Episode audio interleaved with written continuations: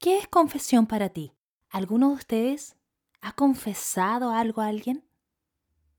¿Cómo se sintieron previo a esa confesión y después de haberlo hecho? La palabra confesión tiene muchos significados y según la RAE es una declaración que alguien hace de lo que sabe espontáneamente o preguntado por otro. La escritura nos habla en muchos pasajes acerca de la confesión y poder reflexionar frente a esto ha sido realmente una bendición. Buenos días, amado oyente, amada familia, amados amigos. Mi nombre es Cristina y este es un nuevo podcast de Casa Familia Renuevo.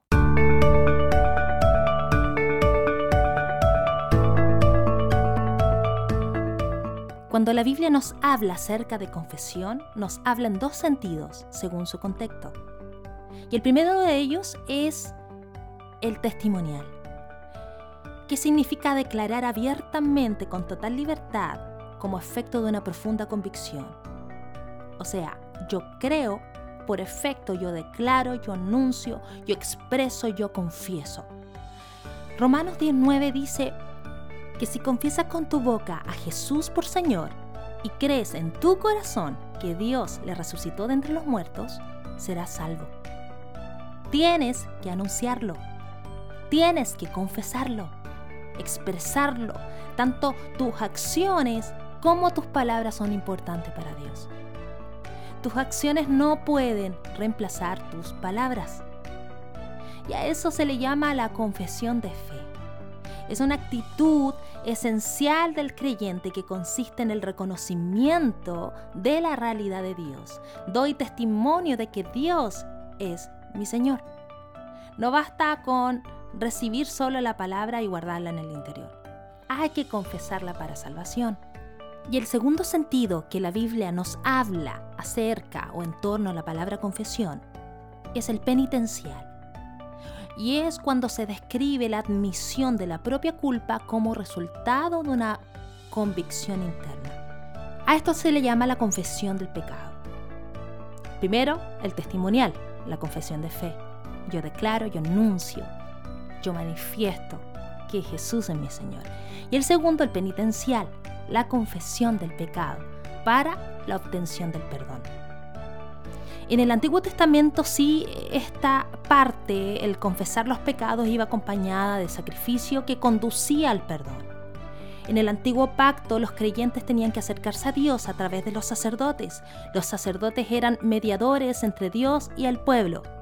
Los sacerdotes ofrecían sacrificios u ofrendas a Dios, ya sea ovinos, becerros, aves, frutos, alimentos, en nombre de la gente para perdón de pecados.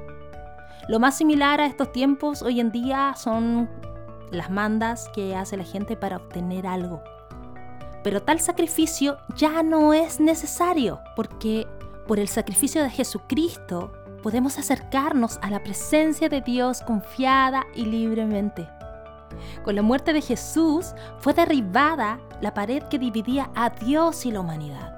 No hay sacrificio humano que valga, porque Jesús ya pagó por ti, por mí en la cruz. Y este sacrificio fue hecho una vez y para siempre. Ahora, el sacrificio que sí desea es un espíritu quebrantado, un espíritu rendido delante de Él. Él no rechazará un corazón arrepentido y quebrantado. Entonces podemos ver varios contextos en torno a la palabra confesión. ¿Ya? Y Santiago también 5.16 nos habla acerca de la confesión unos a otros. Dice, por tanto, confesaos vuestros pecados unos a otros y orad unos por otros para que seáis sanados. La oración eficaz del justo puede lograr mucho. Su palabra aquí nos estimula a confesar nuestros pecados unos a otros, no para el perdón de pecados, porque solo Dios tiene esa autoridad, el perdonar pecados, sino para orar unos por otros. Y, y me llama mucho la atención porque dice, orad unos por otros para que seáis sanados. ¡Wow!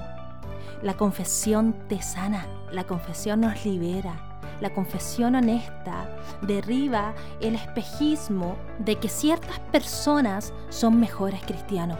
La palabra de Dios dice que todos somos pecadores. Y si decimos que no tenemos pecado, nos engañamos a nosotros mismos y la verdad no está en nosotros, escribe el apóstol Juan. Si confesamos nuestros pecados los unos a los otros, nos ayudamos mutuamente a crecer en misericordia, a ser abiertos a la retroalimentación, a ser abiertos a la enseñanza, incluso a la reprensión o a la confrontación, pero una confrontación llena de gracia, llena de amor de Dios. La confesión nos permite, amado amigo, amada amiga, nos permita aferrarnos a la cruz, más que a los falsos mundos de la comparación, a los falsos mundos de la culpa, el orgullo y la condenación. Si caminamos en la luz delante de Dios, nos sentiremos más cómodos, más livianos, más aliviados, caminando a la luz ante los demás. Y la segunda parte de este versículo me encanta porque nos recuerda de que la oración eficaz del justo puede lograr mucho. Y qué lindo es poder contar con personas con las que puedas abrir el corazón y poder pedir abiertamente ayuda. O tal vez un ora por mí. Estoy luchando con X cosa. Necesito tu oración. Y amado amigo, amada amiga, una oración específica es muy distinta a una oración generalizada. Poder pedir oración específica alrededor de tu confesión te habla de relaciones llenas de confianza, relaciones sanas, sabiendo que la respuesta no será juicio ni condenación, sino que llena del amor de Dios. Y creceremos en gracia y misericordia juntos. Gálatas 6, 1, 2 dice, Amados hermanos, si otro creyente está dominado por algún pecado, ustedes, que son espirituales, deberían ayudarlo a volver al camino recto, con ternura y humildad. Y tengan mucho cuidado de no caer ustedes en la misma tentación. Y la última parte dice, ayúdense a llevar los unos las cargas de los otros y obedezcan de esa manera la ley de Dios, la palabra de Dios. Ayúdense a llevar los unos las cargas de los otros. Amada familia, la confesión nos cambia, la confesión nos transforma, la confesión cambia nuestras relaciones, la confesión nos sana. Te insto a confesar constantemente con tus labios que Jesús es tu Señor. Y comencemos a abrir nuestro corazón. Apoyémonos y animémonos como familia en la fe. Estoy segura que a Dios le agrada que nos ayudemos a llevar las cargas los unos con los otros. Persigamos relaciones honestas, orando y practicando la confesión con mayor intencionalidad para avanzar y crecer juntos. Y te recuerdo que como Casa Familia Renuevo, seguimos juntos.